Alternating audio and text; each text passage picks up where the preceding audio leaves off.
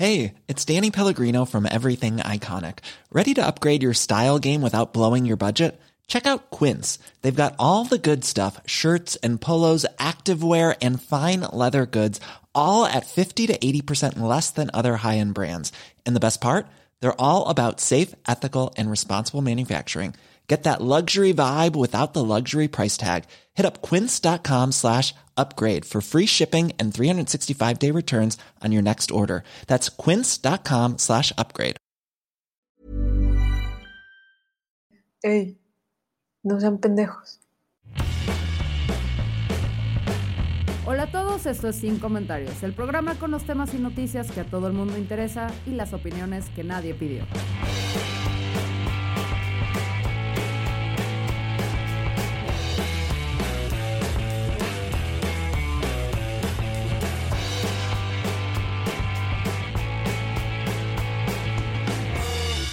Bienvenidos a Sin Comentarios, su grupo de apoyo en esta cuarentena diagonal fin del mundo.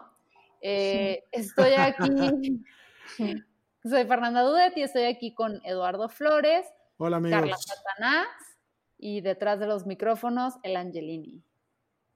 Que ahorita estamos en grabación, ustedes nada más nos están escuchando, nosotros nos estamos viendo en video, pero yo puedo observar la pantalla de Ángel desde aquí. O sea, si estuviera viendo porno mientras nos graba, Ajá. créanme que... Daremos Ah, yo no me había dado cuenta de ese detalle.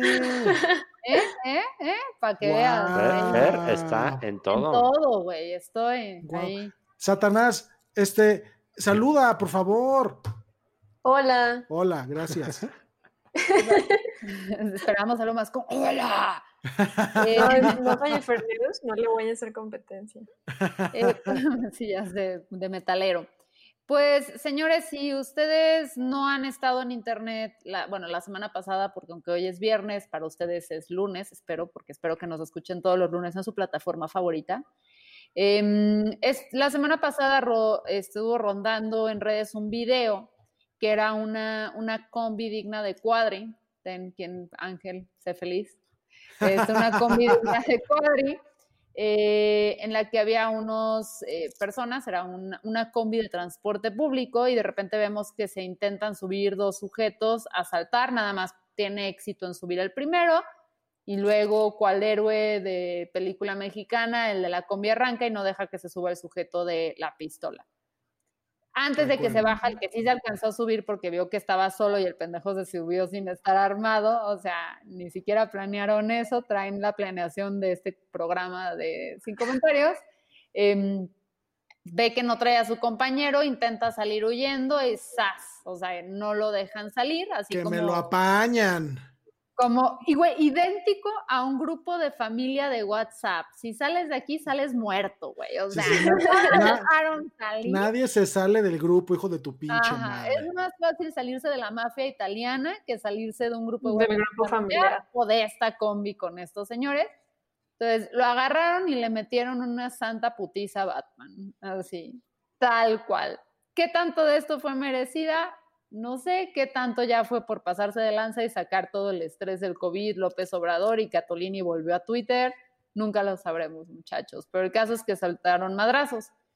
Y eso detonó una serie de conversaciones de personajes no tan ilustros, ilustres en Twitter, yo incluida, em, sobre por qué la gente necesita eh, meterse al crimen. Y, y la pregunta es aquí, Lalo, ¿tú por qué crees que la gente necesita acudir al crimen aquí en México? Ay, como si no se lo hubiera escuchado, como si no se hubiera saboteado nuestra grabación y fue- Como si esta fuera la primera vez que hablamos de esto. amigos. Ajá. Ah, Se sorprenderán de lo que tengo que decir. Este, yo, yo creo que, que en este país sí hay de las dos sopas, ¿no? O sea, yo sí creo que, que hay gente que le entra a, a robar porque de pronto parece más fácil este, dedicarte a revender celulares o a revender computadoras o lo que sea que te encuentres de haber cristaleado un, un carro, este, o a vender este, narcomenudeo, etcétera.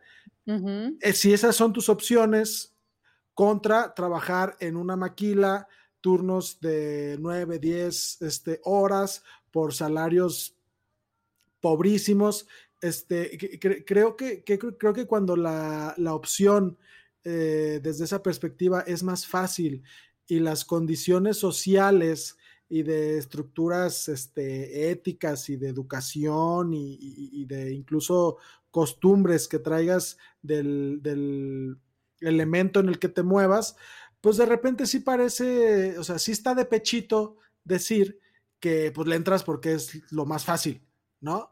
Aunque, volviendo al contexto, la verdad es que si lo vemos desde la otra perspectiva, pues si se trata de, pues chingale, mijo, chingale para que te vaya mejor cada día y chingale mejor para, para que prosperes, este sí, pero yo creo que para eso deberías tener ciertas facilidades de acceso a la educación y de acceso a la cultura y de, y de acceso a, a herramientas que te den ese perfil de competitividad que necesitas para, para funcionar con el pues chingale y sal adelante, ¿no? Porque y parece que es echarle la culpa al gobierno y es darle la obligación al gobierno, pero de cierta manera lo es, cabrón, o sea, de, cierta manera el gobierno está obligado a, darle las, las, facilidades a todos, a poner el, el piso parejo a todos.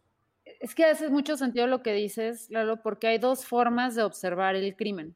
Una forma es una perspectiva individualista, en la que el criminal es criminal por elección y por su responsabilidad únicamente y porque y la única forma de mm, o sea, de resolverlo es a través de los castigos.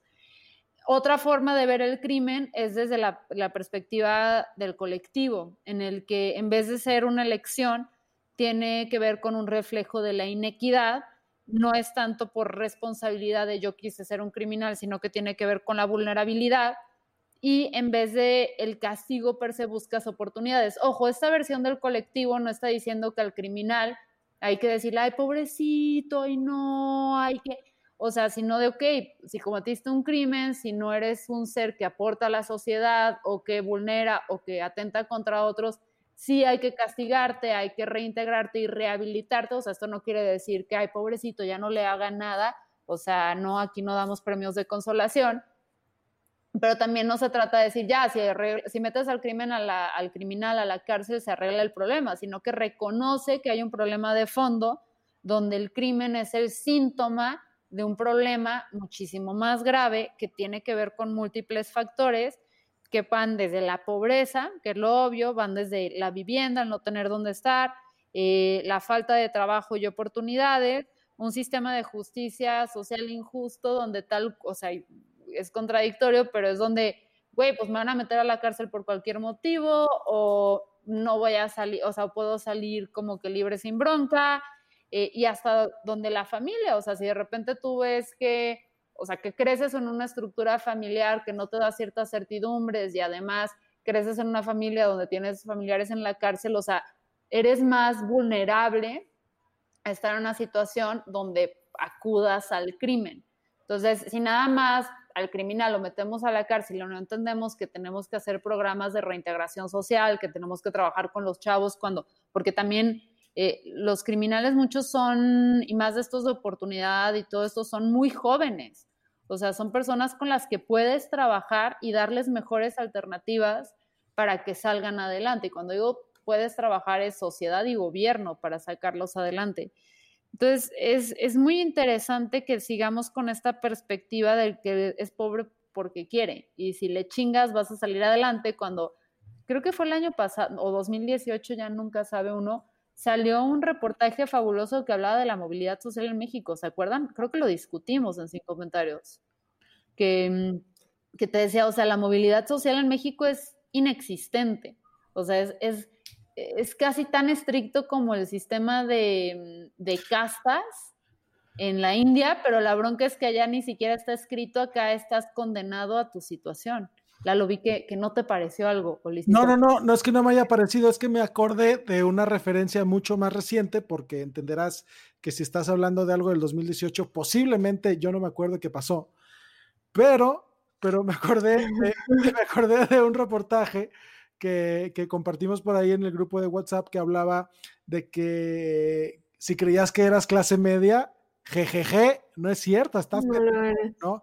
Tiene, tiene que ver con este tema de la movilidad y el reportaje hablaba precisamente de que hay más posibilidades de que bajes de, de tu de, de clase social a que subas, ¿no? O sea, las condiciones no están puestas para que la gente de manera este, eficiente pueda, pueda escalar en el sistema este de, de, de méritos, ¿no? Que, que, que, que, que plantea el, el, famosísimo capitalismo en el que está en contra Guillermo Vega y Angelini. Este, y ahorita va a sonar poderosísimamente el himno de la Unión Soviética, estoy casi seguro. Entonces. Mira, mira, solo quiero hacer aquí una aclaración, Lalín. Ajá. No estoy en contra del capitalismo, estoy en contra de este capitalismo. Claro, claro, por supuesto. No quiero andar porque eso Pero, da para un episodio completo. Porque, ajá, porque es que el capitalismo, o sea, y me duele porque de alguna forma mi maldita postura neoliberal siempre lo está fomentando y todo, y por eso tengo que ir más a terapia. Pero el pinche capitalismo nunca va a ser justo. O sea, jamás va a ser justo y jamás va a ser equitativo. Y los dueños de empresas jamás van a querer ser buenos ni nada. Y todos los cambios y todo lo que ha hecho bien el capitalismo en algún momento es porque están los pinches rojillos como Memo y Ángel. Chingui, jode, chingui, jode, que los derechos de los niños, que ya no haya esclavos, que se paguen sueldos más o menos dignos para sobrevivir, ni siquiera sobrevivir. ¿Cómo o sea, chingados? por eso cambios, ay, chingue, chingue, chingue. O sea, no, dejen que abusen de ustedes. Puta Vivan madre. como ratas, o sea, sea nada más una cosa desechable del sistema, chingados. Sí, sí, y una, y una, cosa, y una cosa bien escalofriante que revelaba este, este reportaje era que para ser considerado clase media deberías tener un, un acceso eh, equivalente a aproximadamente a 15 mil pesos por cada persona de la familia, por cada persona que viva en tu casa. Está bien cabrón, está bien cabrón porque muchísima gente no lo gana y de ahí, de ahí la, la conjetura esta de que es más fácil que dejes de, de ser clase media a que subas a, a, otro tipo de, de, nivel, de nivel adquisitivo. Entonces, estoy de acuerdo contigo, Fer. La, la, movilidad en estos tiempos y en México está cabrón. Está cabrón, entonces eso de échale ganitas, mi compa, y vas a surgir y no vas a tener, o sea, no vas a tener problemas, es una fregadera. Y luego aquella gente que dice, no, es que, o sea, pues que se pongan aunque sea a pedir limosna. A ver, chingada madre, hay una diferencia muy grande entre vivir y sobrevivir. El que pide limosna y apenas le da para medio comer en el día y no tiene techo, está sobreviviendo. O sea, ¿quién chingados quiere una y, vida así? Y te voy a decir una cosa, voy a hablar sin licencias en este momento. Y sin pero doctorado esa... ni maestría, pero por favor habla. Ay, ay, por favor, por favor, señorita licenciatura trunca. Este... La terminó. La terminé. Me tomó como 10 años y 7 cambios de carrera, pero la terminé. Esto es algo en lo que pensarían eh, Memo Vega y Picha Arellano si estuvieran aquí. Este, esta, esta cuestión de que el hecho de que se, de que se generalice la, la ideología del échale ganas, lo que provoca en la gente que no, que no, que no ve la chingada salida para arriba, es, es, este, es, son altísimos niveles de insatisfacción y altísimos niveles de sensación de fracaso, porque como chingados, si la cosa es echarle ganas y yo le estoy echando un chingo de ganas, no salgo del chingado hoyo, ¿no? Uh -huh. este, y eso además repercute en, en, el estado de ánimo de, de, de, las personas, que al final de cuentas es el estado de ánimo de una sociedad. Volviendo al punto de la putiza que le pusieron a este señor, tiene que ver con el hartazgo.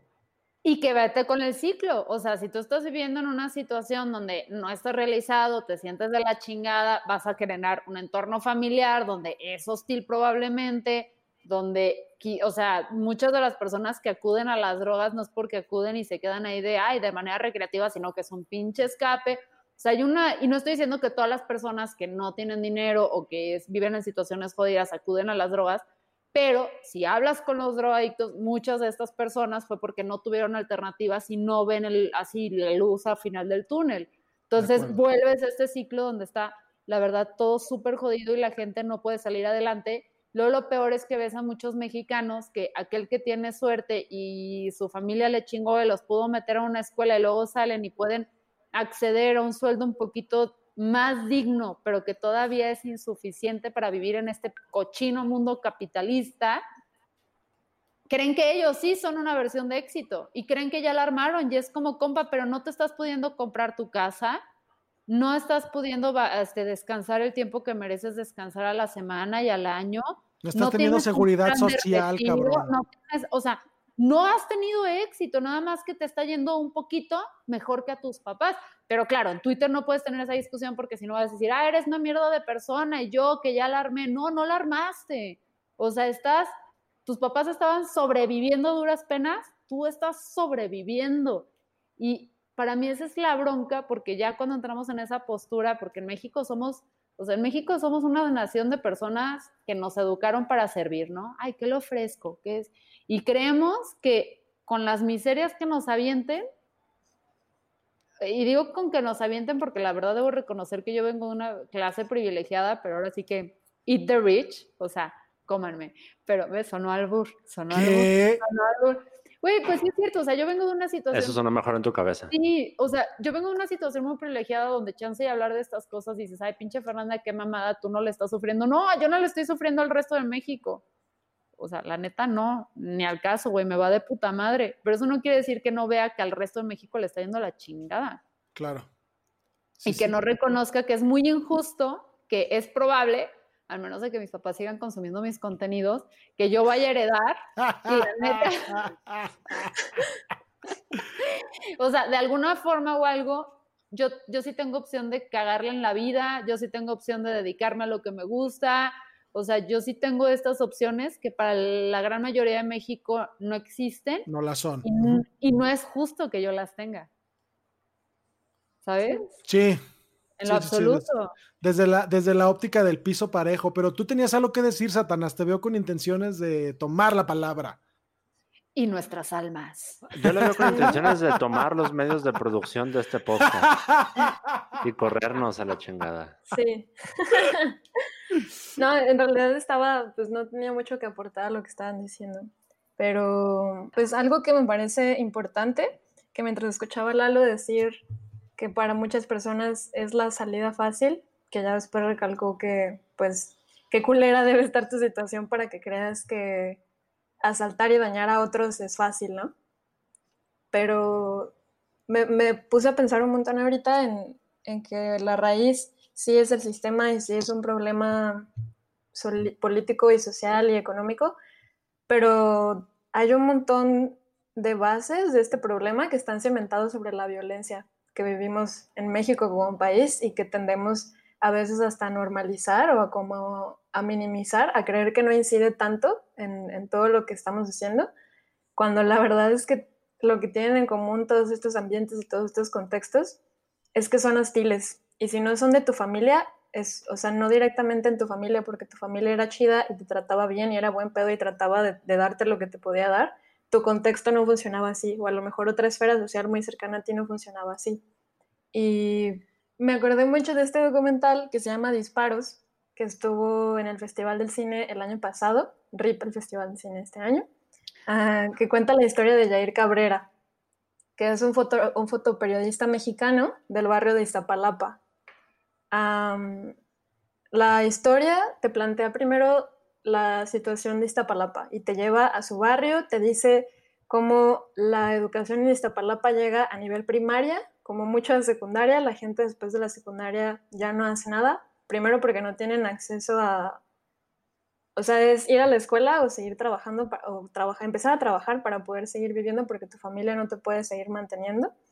Y considerando que pues son morritos de a lo mejor 13 años, oportunidades laborales no hay muchísimas. Entonces es cuando se aprovecha a estos niños de 13 años para que empiecen a vender drogas y para que empiecen a moverse en esferas que no le corresponden a, un, a nadie, pero muchísimo menos a un niño de, de esa edad.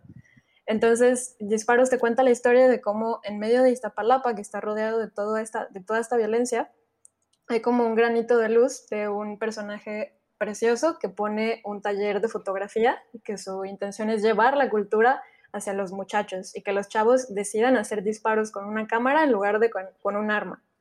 Y la historia de éxito de este taller es Jair, que justamente logra salir de Iztapalapa, logra que sus fotos se posicionen en, en, el New York Times, en un montón de medios internacionales, empieza a ser muy reconocido y, y te lleva como por su historia que ha tenido un montón de, de capítulos muy, muy culeros, pero es muy fuerte ver el documental y escuchar todos estos testimonios y escuchar de primera mano a, a personas que viven su vida desde los 13 años con una pistola o dos en la bolsa, porque cuando se trata de elegir entre tu vida o la mía, pues la decisión, aunque pueda sonar muy fría, es fácil.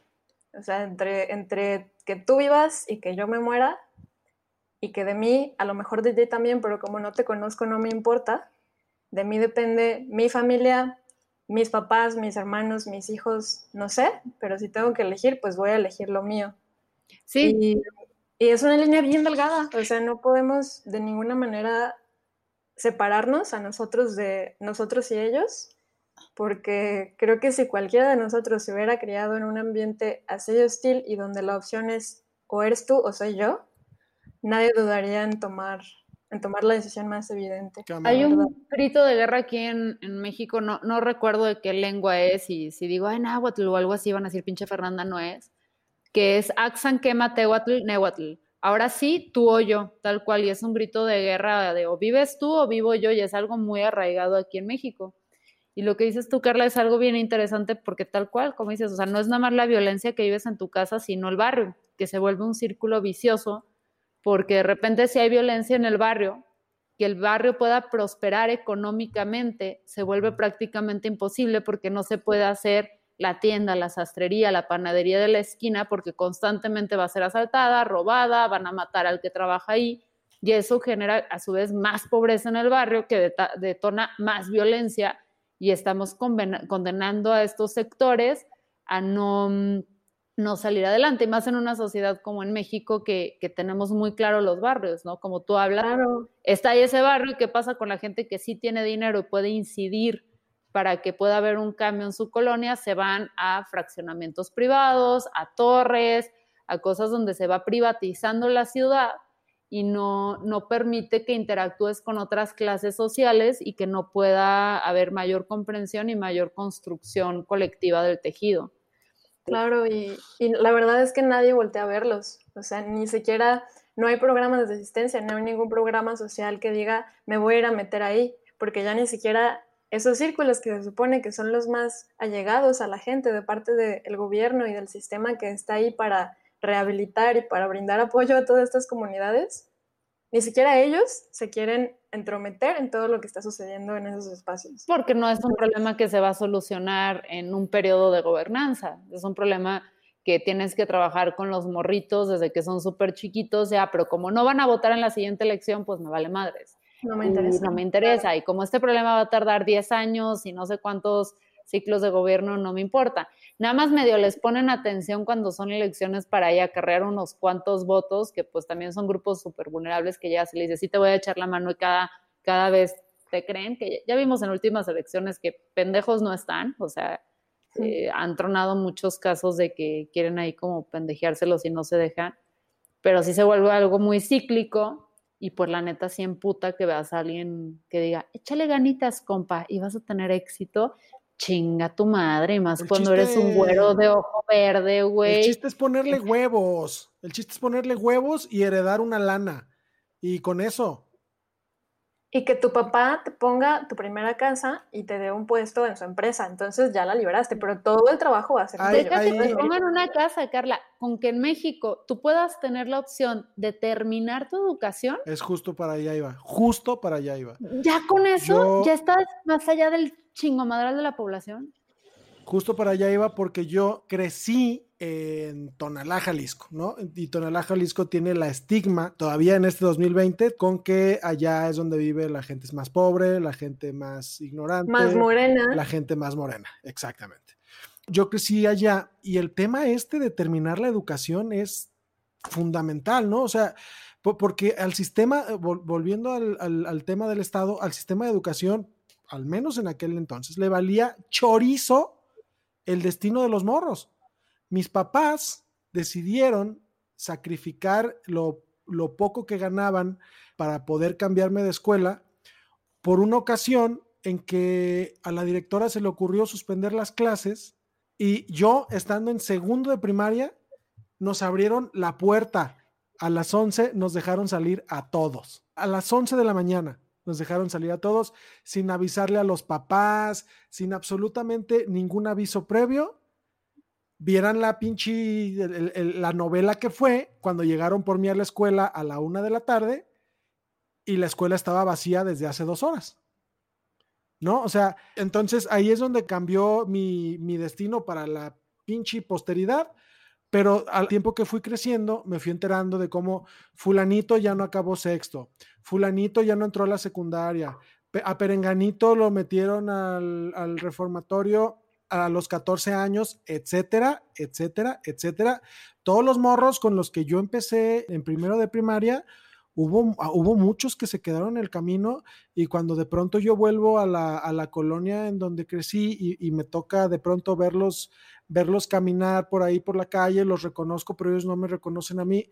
Y de plano sí es bien este, triste darte cuenta de, de cómo, ahora sí que ese pivote que mis papás afortunadamente tuvieron la oportunidad de hacer cuando yo tenía siete años, fue abismalmente significativo en, en, el, en la cantidad o la calidad de oportunidades que tenía la, gente en el, en el, contexto en el que yo crecí. ¿No? Era, y, es, un choque que a, la fecha me sigue, me sigue haciendo muchísimo ruido, porque yo, yo me acuerdo una vez que como a los 19 regresé a, la colonia donde crecí y de pronto vi a uno de mis compañeros a los 19 ya con dos morros en un horario que pues era laboral, yo hacía cobranza, en ese entonces yo era cobrador, este, y me tocó ir a cobrar a la colonia aquella y me tocó verlos como, como con la mirada vacía, como con esta, como con esta sensación de puta madre, este güey debería estar trabajando o estando en la escuela o algo, cabrón, y, no, está caminando por la calle ya con dos niños. A los 19, 20 años dije, no mames, cabrón, sí, sí está muy cabrón este pedo. Este, Gerardo Esquivel es el, y creo que ya lo había dicho en este programa, es el presidente del Banco México, ¿sí es? Gerardo Esquivel. No lo sé. Eh, bueno, creo que eh, es una de las mejores definiciones que he escuchado de, mm, o sea, el problema de la pobreza y, eh, la fortuna, ¿no? O sea, la, la, oportunidad, o sea, la inequidad va en las oportunidades que tú tienes de equivocarte. Entonces, tipo, en una situación como, como la, de la que tú vienes, la, la que tú comentas, las posibilidades de equivocarte eran mínimas. O sea, yo no imagino en tu casa, tus jefes, los sacrificios que hicieron si tuvieras de huevos dicho, ¿saben qué? Pues ahora ya no voy a estudiar y me voy a cambiar de carrera 10 veces. No hay manera. No hay margen de error. o le voy a entrar a las drogas y luego me tienen que meter a una clínica de rehabilitación. O este, voy a estrellar el carro de la familia que me costó un huevo. Sí, no hay margen de error. En los grupos donde yo me voy a, que soy egresada del TEC de Monterrey, podías cometer esos errores cinco, seis, siete veces en tu vida y no pasaba nada, no, no impactaba la economía de tu familia. Desde ahí va la inequidad, o sea, desde ahí viene el, que el piso no está parejo para todos y, y, por eso luego es muy duro o a mí me parece erróneo nada más decir pinche gente es criminal porque quiere y es más fácil.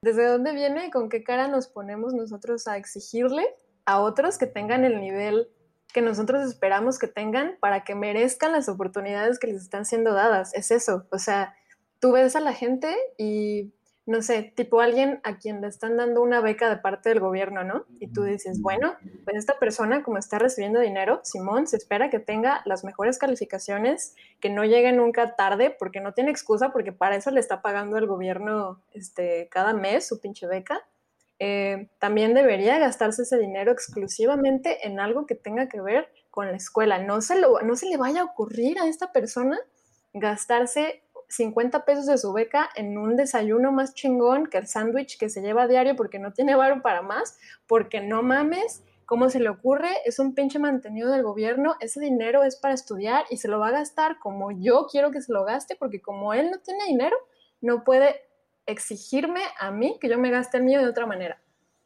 Y yo, que si tengo dinero, puedo decirle a esta persona que se gaste su dinero en lo que yo quiera, porque como, como yo creo que es adecuado. como yo creo que él no tiene dinero para vivir, pues debería lógicamente gastarlo en algo para vivir. ¿Cómo se le va a ocurrir irse al cine o salir a comprarse una nieve con ese dinero? No, pues primero vives y ya después te diviertes. Pero si ahorita no tienes para vivir, pues mucho menos tienes para andarte divirtiendo.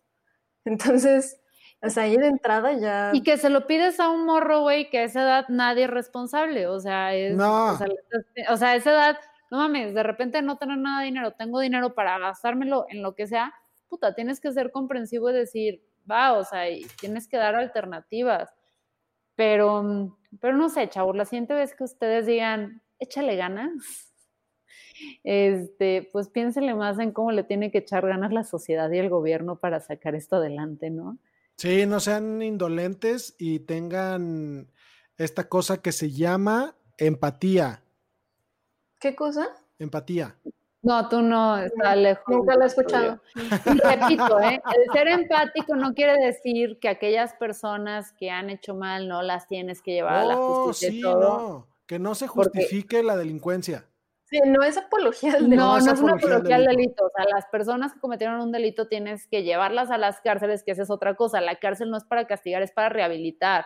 Es para decir, no estás siendo una persona que aporta a tu sociedad, ven para acá, sí es un castigo, pero vamos a ver cómo te reintegramos, no quédate aquí, púdrete y muérete, o sea, es eh, cómo te damos una oportunidad para que salgas, que luego eso ya será otro programa donde vemos que, que pura madre, que la cárcel, pura madre que rehabilita, nada más empeora la situación para todos. Sí, sí, sí. Eh, no se trata de decir, ay, sean comprensivos con don ratero, te cristalea el carro, pero entiéndelo. Pero creo que sí es importante saber cuáles son los factores que, están involucrados en que la gente termine eh, haciendo eso. Y también que no digan pendejadas que digan, ay, pues para que ya no haya crimen en mi colonia, pongan más policías, porque te podrían poner un policía por cuadra, pero si la gente no tiene para comer, va a haber crimen y te puedan poner un policía por cuadra, pero si la gente que consume drogas no la rehabilitas adecuadamente y no le das oportunidades después, van a seguir teniendo que buscar lana para mantener su vicio, que tampoco es prohíban las drogas, es como controlen, regulen, rehabiliten, informen, eduquen, sobre todo. ¿Dónde?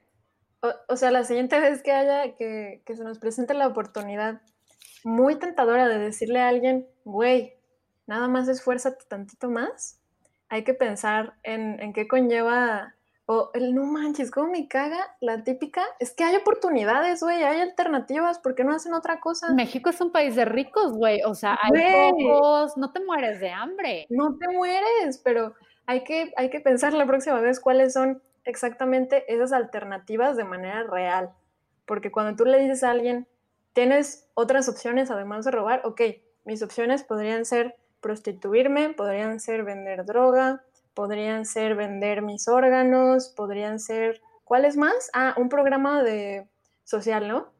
¿Qué se necesita para acceder a un programa social?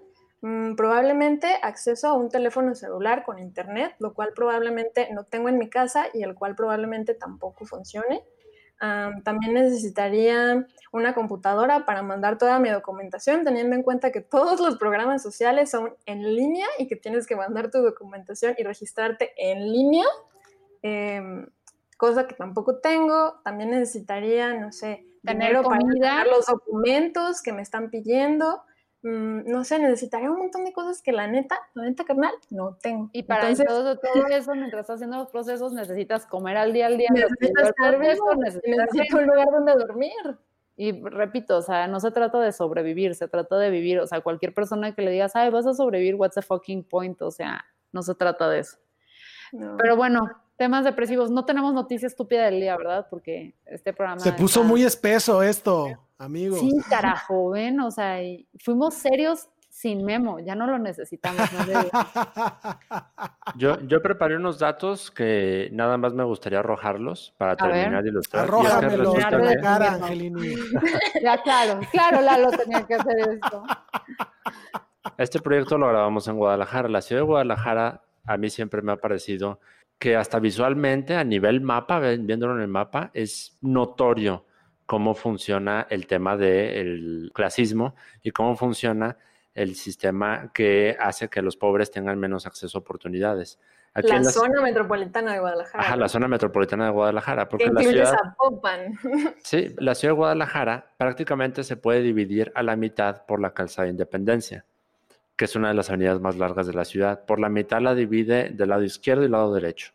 Del lado izquierdo de la calzada de Independencia, si lo ves en un mapa, se encuentra el municipio de Zapopan, se encuentra este, la, la, la, zona que es hacia el bosque de la primavera, pues, ¿no? Y el municipio de Zapopan es uno de los más ricos del país.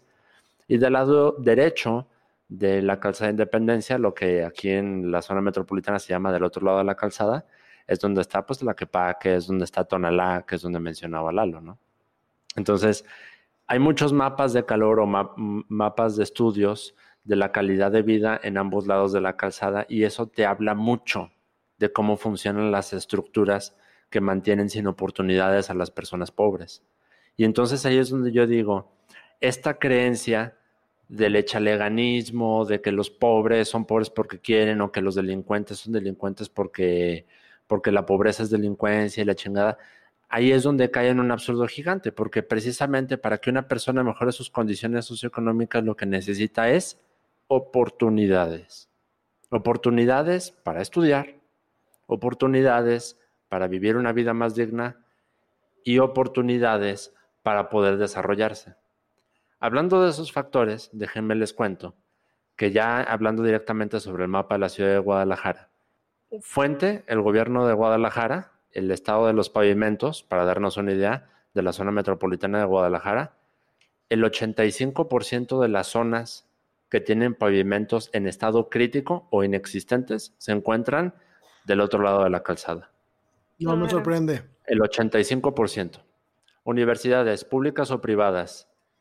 El 89% de los centros universitarios públicos o privados de la zona metropolitana de Guadalajara se encuentran del lado izquierdo, del lado de Zapopan, de la calzada de Independencia. ¿También los públicos? Públicos o privados, sí.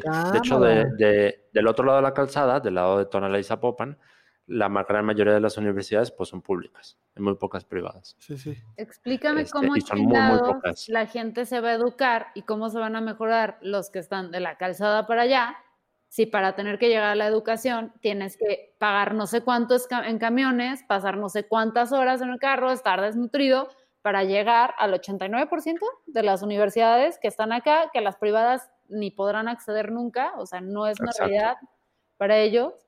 Y últimos dos datos, movilidad y conectividad. Fibra óptica instalada, el 79% de la fibra óptica instalada en la ciudad, del lado de Zapopan. Y movilidad, hay un sistema de movilidad supuestamente barato y accesible a todo el mundo que se llama Mi Bici, son bicicletas públicas, pago anual y puedes utilizarlas entre sus estaciones, todo el mundo conoce esos sistemas. El 93% de las estaciones de bicicleta pública se encuentran del lado de Zapopan de la calzada. Claro. Solo 7% de las estaciones están del otro lado de la calzada y nada más entran a la zona turística de Tlaquepaque. Pero échenle ganas, muchachos, échenle ganas. Si, si le echan ganas, la realidad va a cambiar. Pero, ¿qué les parece si armamos un partido, bueno, no un partido político, un colectivo político cuyo principal objetivo sea retomar y restaurar la glorieta chapalita? O, ¿qué pasa si hacemos un proyecto y un partido independiente que demuestra que puede cambiar la realidad de Jalisco, pero solamente invitamos a gente de la calzada para acá y nuestra sede está en el ITESO? No, no, no, tengo una mejor idea. ¿Qué tal si A todos lo- los cabezas, bueno, las cabecillas que van a conformar este proyecto son personas con maestrías en España, Estados Unidos, Canadá, egresados del ITESO, primos de gente importante? Güey, las fiestas que podríamos No organizar. mames, y ya cuando tengamos posibilidades de ser todavía más, en vez de ir y reclutar personas que sean líderes de estas comunidades, que conozcan sus realidades y puedan, podamos darles opción a, a acudir y acceder al poder, mejor le ponemos a otro de nuestros amigos blanquitos, privilegiados de ojo verde, que nada más conoce la pobreza en Sony Entertainment Television. Güey, y lo No, tengo una mejor idea. O sea, si traemos personas como de que morenitas de Tonalá o no sé, las traemos poquito para acá y les decimos, mira, te voy a dar este poder, pero vas a estar asesorada por este hombre que te va a ayudar a hablar de tu feminismo y de tu violencia como mujer, pero porque él sabe un poquito más del tema. No, no te frenas nada más que todo lo que vayas a publicar, decir o pensar, primero chécalo con él. Y así nos, dos pájaros de un tiro. Me parece fabuloso. Creo que este es el futuro de Jalisco. ¡Qué gran proyecto! wow. ¡Qué gran proyecto! Pues gracias por amargarse aquí conmigo. Me, encanta, me encanta que con este mini sketch que ustedes aventaron al vuelo, porque quiero que sepan que esto no fue planeado, ya no es necesaria la nota estúpida. Este fue el drop de comedia de este episodio. Miren cuando grabamos que no los tenemos a ustedes, muchachos, porque salen mejor los videos. Nos armamos como 45 sketches. Esto lo voy a nombrar en lugar de la nota estúpida, la realidad estúpida, porque esto sí pasó. pues gracias, Carla Satanás el, chico de los hilos, Angelini, y Eduardo Flores Verastei. Gracias. Por, estar en, en, este episodio de Sin Comentarios. Recuerden que nos encuentran en YouTube cada vez que nos da la gana de subir algo. Estamos en todas sus plataformas de podcast y también estamos en Patreon. Eh, si quieren seguir apoyando este proyecto de chicos blanquitos que sí pudieron estudiar la carrera. Eh, y nada, nos escuchamos el próximo lunes. Como nota al margen, amigos, por favor, acérquense a sus realidades, escuchen a la gente que está viviendo estas situaciones y no nada más eh, nos pongamos todos a tuitear desde nuestro sofá bien comoditos viendo la televisión por qué está bien o por qué está mal lo que la gente precarizada está decidiendo o no hacer. Y no sé, también hay un montón de opciones que si igual sus ambientes o sus círculos sociales no les dan para conectar con estas realidades, pues vean el cine que se ha hecho alrededor de todo esto, acérquense a leer a la gente que está atreviéndose a hablar de, sus experiencias y de sus situaciones. No se queden con lo que con lo que personas como nosotros, que evidentemente no estamos sufriendo ninguno de estos problemas gravísimos en este momento, les tenemos para, para decir, la neta. O sea, la recomendación del programa es escuchar a gente más allá de estos babosos. Este, gracias a todos. Fue un, fue un, sin comentarios deprimente, pero lleno de una realidad necesaria. Sí, amigos. Adiós. Bye.